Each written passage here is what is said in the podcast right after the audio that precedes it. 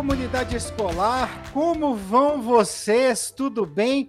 Nós estamos de volta com o nosso Prosa Podcast, a nossa segunda temporada do Prosa Podcast, que comemora os 90 anos do Colégio Santo Agostinho. Como vocês sabem, essa temporada tem um nome especial que é 90 anos em nove podcasts. E tenho hoje comigo dois convidados muito especiais para falar de um assunto, inclusive, muito especial e muito caro para nós do Colégio Santo Agostinho. Comigo, o nosso ex-diretor, né? Esteve lá conosco um bom tempo, Padre José Luiz. Como vai, Padre? Olá, Tiago e toda a comunidade de Santo Agostinho. Eu vou bem, obrigado. Tudo bem. E também com uma bela relação com temas, com o tema que nós temos hoje, comigo também, Padre Agostinho. Como vai, Padre? Tudo bem? Estou muito bem, muito contento de poder falar com vosotros, aunque seja em espanhol, por la preciosa experiencia que yo tuve en Brasil durante nueve años y que ahora me agrada mucho recordarla. Por tanto, estoy muy bien y muy feliz de poder participar en esta conversação contigo, Tiago, e com José Luiz. Dentro dos nossos 90 anos de história, os últimos 12 foram marcados por um projeto muito bonito e um projeto que fez a diferença para muita gente, alunos, famílias e professores. Esse projeto é o projeto de tutoria. E vocês como responsáveis por esse projeto lá no comecinho, né, estão aqui hoje para bater esse papo conosco a respeito do tema. E eu já começo com a nossa pergunta norteadora. Qual é a diferença que a tutoria faz no ambiente escolar? Tomou a palavra a iniciativa aí porque compartilhei com, com o Padre Agostinho, além de, de a partilha institucional, pertence à instituição, também o trabalho e a amizade durante esses anos. Então, a implantação da tutoria, o fato de trazer a tutoria para a vida pedagógica das nossas instituições, dos nossos colégios, né? e estou falando de forma geral, mas especificamente no caso da tutoria no Colégio Santo Agostinho, eh, veio dentro de um contexto, como a maioria das coisas sempre tem um contexto, não são coisas isoladas. Né? Então é um momento que eh, trouxemos uma série de, de, esforços, de inovações para, para os colégios, como foi o próprio projeto educativo, né, que foi revisado, dentro desse projeto educativo também um plano de reformas para os prédios, a própria, o próprio sistema de gestão eh, para fazer essa eh, renovação mais eh, profunda, né? não apenas a própria pastoral que tinha uma já tinha uma força, uma, um trabalho feito com a Fabra, né? com os outros colégios agostinianos. E a tutoria, eu digo que veio para fortalecer e sistematizar o trabalho do coração de uma escola, eh, talvez contrário ao marketing e ao que se fala, né, que a alma da escola, o coração de uma escola são os alunos. Eu acredito que o coração, quem faz a escola, é o corpo docente. Né, porque ele carrega a intencionalidade, ele carrega uh, o DNA da, da instituição. Né? E então, quem chega no aluno e quem ajuda a, a desenvolver o aluno, a, a educar o aluno, é o corpo docente, é o professor. Então, uma forma de traduzir o projeto educativo de uma forma mais sistemática, eh, que não fosse apenas eh, professor, né, mas que fosse educador, eh, teria que desenvolver esse conjunto de dimensões, né, que é intelectual, é a moral, até espiritual. Eh, isso veio um pouco com a figura do professor tutor. Eh, então, eh, a pergunta que Tiago nos deixa aqui, eh, qual é a diferença? A diferença essa diferença de apenas uma escola que escolariza, não, é uma escola que educa. É, por quê? Porque trabalha as diferentes é, dimensões do aluno. O professor, ele atinge de uma forma sistemática, planejada, com uma intencionalidade, essas outras dimensões da pessoa, não apenas do, do aluno acadêmico, né, mas da pessoa. E, nisso faz diferença o, o coração da escola é um coração diferenciado porque é um professor diferenciado. Eh, sin embargo, quiero también yo completar un poco lo que has dicho, José, o Padre José Luis, o José Luis, porque eh, cuando, como es mi caso, hemos vivido la experiencia de ser tutores, la experiencia de desarrollar en un colegio o una tutoría cuando no había nada, estoy hablando de hace muchos años en España, y se inició un cambio, no era brusco, muy lento, pero muy eficaz, ya que en ese momento la escuela cristiana era, eh, digamos, que apoyaba un poco lo que ha comentado José Luis, más a los alumnos que a los propios educadores y yo utilizo ya la palabra que también ha utilizado José, educador. Intentamos, la Escuela Católica de España, crear, formar, preparar, apoyar lo máximo posible a los educadores de los colegios. ¿Qué ha ocurrido después en España? Pues que la escuela pública española ha intentado eh, poner ese modelo en sus colegios con un éxito muy relativo, mientras que la escuela concertada española continúa con un éxito total en conseguir que sus educadores practiquen educación, no practiquen solamente enseñanza, y que sean modelo para los chicos, y que sean ejemplo de vida para los padres, y que cuando se encuentran padres e hijos con el tutor, sientan como si algo hay entre ellos tan importante como lo que pide Agustín, San Agustín, que es la unidad.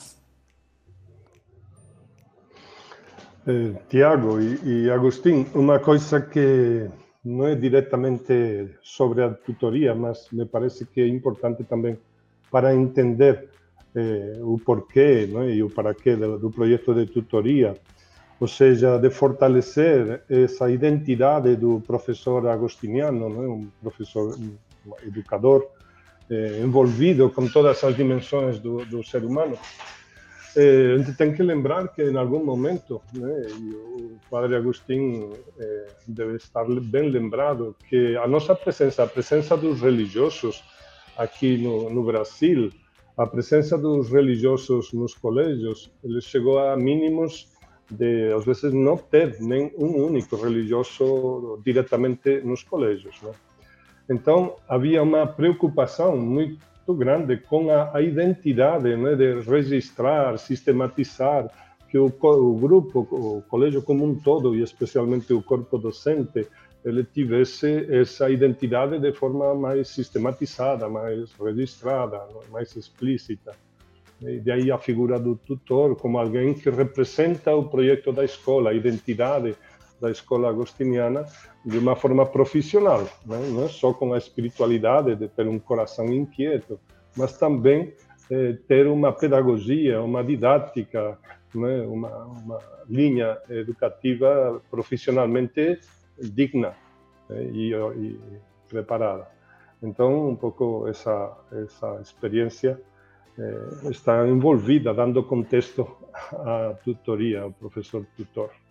É, esse foi um ponto, inclusive, que o, o, Padre Jesus trouxe no nosso último papo, é que ele fala que na época dele no colégio tinham 12 religiosos, e hoje realmente nós temos um número muito menor né, a presença dos religiosos. Apesar que no Colégio Santo Agostinho a gente tem muitos acima de nós, né?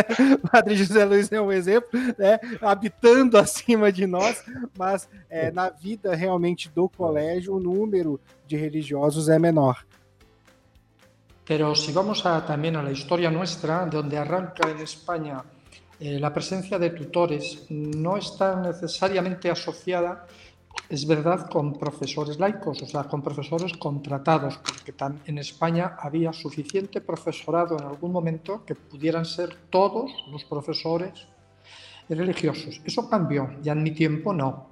Solamente había un 20% o 10% que éramos religiosos y los demás eran personas que se habían preparado y que en algunos momentos eran más especialistas que nosotros aunque nosotros hubiéramos estudiado, igual que ellos, filosofía, eh, química, biología, y estábamos eh, impartiendo nuestras materias, filología inglesa, filología francesa, pero la tutoría empezó a ser, tanto para agustinos en este caso, como para educadores, eh, algo diferente. Y en España marcó, ha marcado una época y todavía no se ha borrado esa marca. Cuando yo llego a Brasil y veo que los colegios tenían un sistema educativo, para mí muy interesante, muy cercano, con relación al profesorado que yo conocí en aquel momento brasileño, muy, muy bueno, eh, percibí también que quizá faltaba que el profesor no se considerara simplemente profesor, sino que fuera, si podía y si lo conseguía, educador. Y ahí es donde la tutoría lo que hace es rescatar esta otra idea que es el profesor que sea algo más. Por eso los tutores, yo vi en Brasil, erais muy exigentes para nombrarlos. Era muy difícil, decíais, de en Brasil encontrar un tutor, una vez que se explicó cuál podía ser su función. Y por eso yo creo que con el tiempo también ahí fuisteis quitando ese miedo a que un profesor ejerza como educador y luego, siendo educador, como tutor. Y que los padres entendieran que esa es una diferencia tal que cuando yo tengo que hablar, como he hablado en América Latina en muchos lugares, decir educador no es lo mismo que decir profesor y en algunos lugares se conformarían con ser profesores. Buenos, claro. É, isso me traz uma, uma situação toda, toda vez que nós temos famílias que nos procuram, famílias novas, né, para busca de um colégio, e quando conversam comigo, eu, eu tenho o hábito de falar que nós temos dois tipos de escola em relação à prestação de serviço: aquela que oferece o ensino como serviço e aquela que oferece a aprendizagem. Quem oferece o ensino, literalmente, faz o ensino. É a velha história de se colocar na lousa, matéria dada é matéria cobrada, que nós, em algum momento, a gente ouviu isso na vida. É, mas a aprendizagem não, porque a, é, ter o serviço como a aprendizagem é muito mais que simplesmente ensinar, é acompanhar de perto, é cuidar, é ouvir, é saber o que falar, né, para garantir que o máximo realmente seja aproveitado daquele momento. E nesse contexto, a gente enxerga com muita facilidade a diferença do que é um professor e do que é um educador. Porque a aprendizagem dentro do colégio, dentro de um colégio, ela não deve ser focada exclusivamente naquilo que é conteúdo, né? naquilo que realmente é, vem para uma área técnica. A gente aprende muita coisa no colégio, os nossos valores, só o valor da amizade que nós temos já ensina tanto, né? já é tão importante para a gente aprender tanto, coisas que vão perdurar. E aí eu, eu quero fazer uma pergunta a vocês. Nós temos no Brasil, e aí é um, uma característica muito forte no Brasil, uh, o, os, os, sistemas de ensino muito focados na questão do vestibular, né?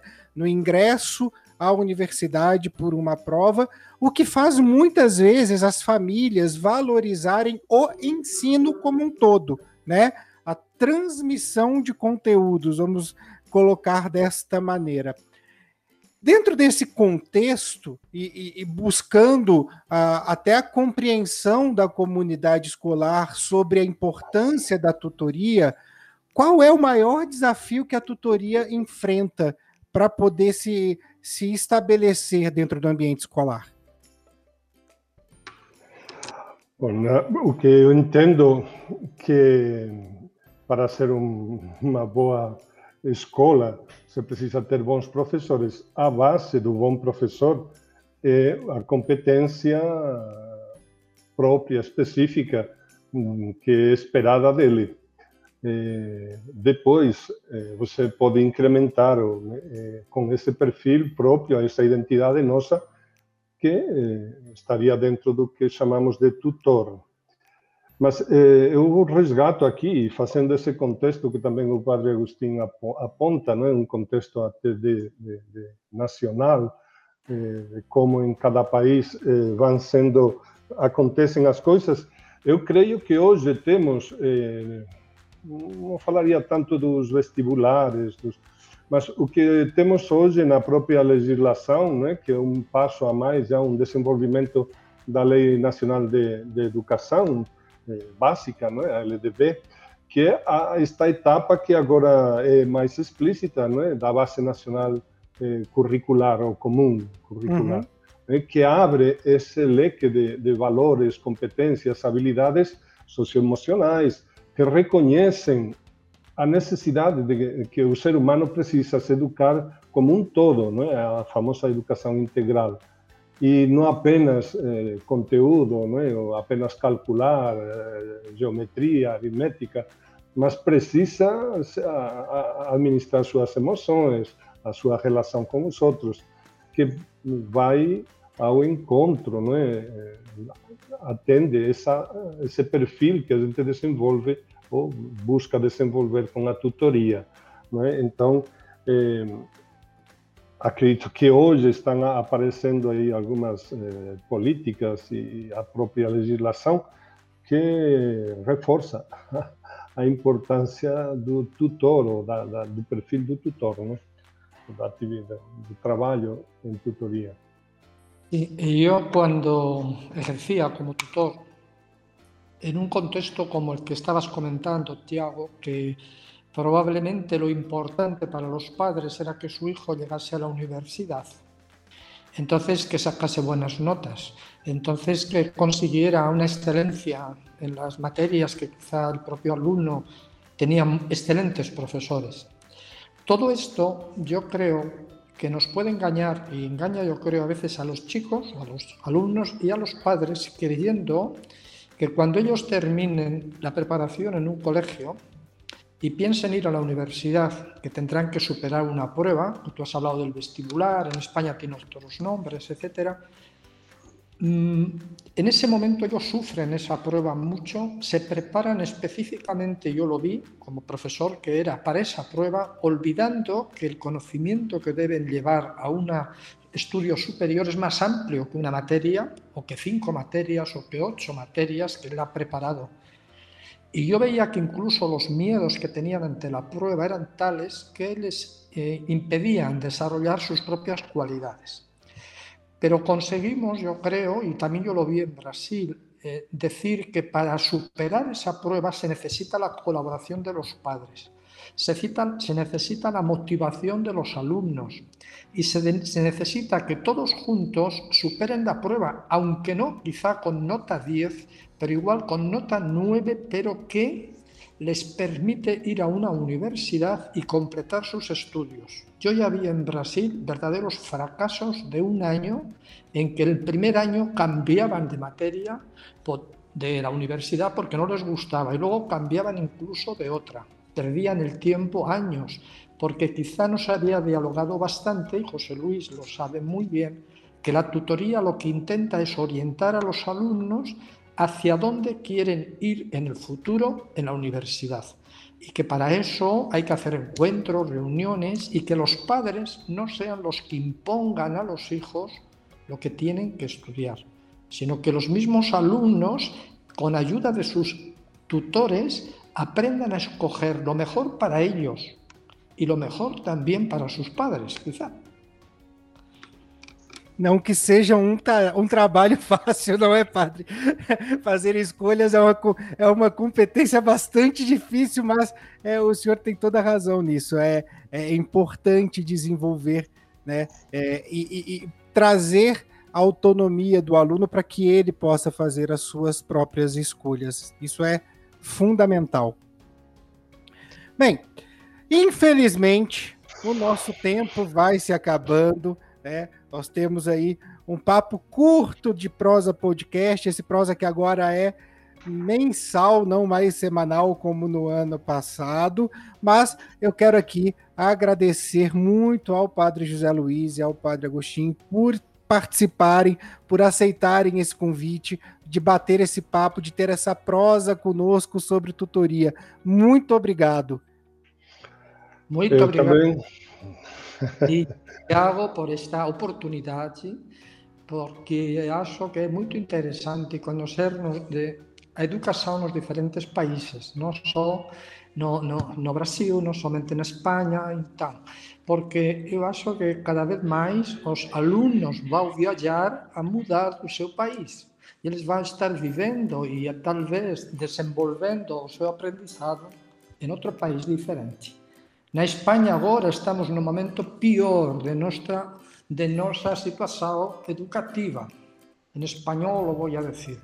A nuestra ministra de Educación, que ha presentado una nueva ley la van, ha ido ya al, ¿cómo se llama? al Tribunal Supremo porque la quieren echar, o sea, quitar esa ley, porque no respeta en parte esto que estamos hablando.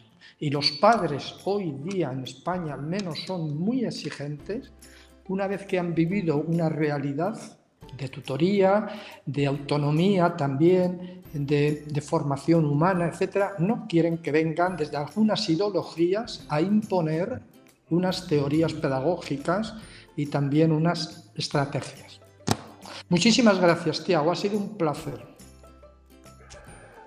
Sí, una honra eh, participar de, destes 90 anos, da conmemoración dos 90 anos, ainda máis con Agustín, eh, que compañeiro de caminhada, e pues, carregados de lembranzas. Muito obrigado.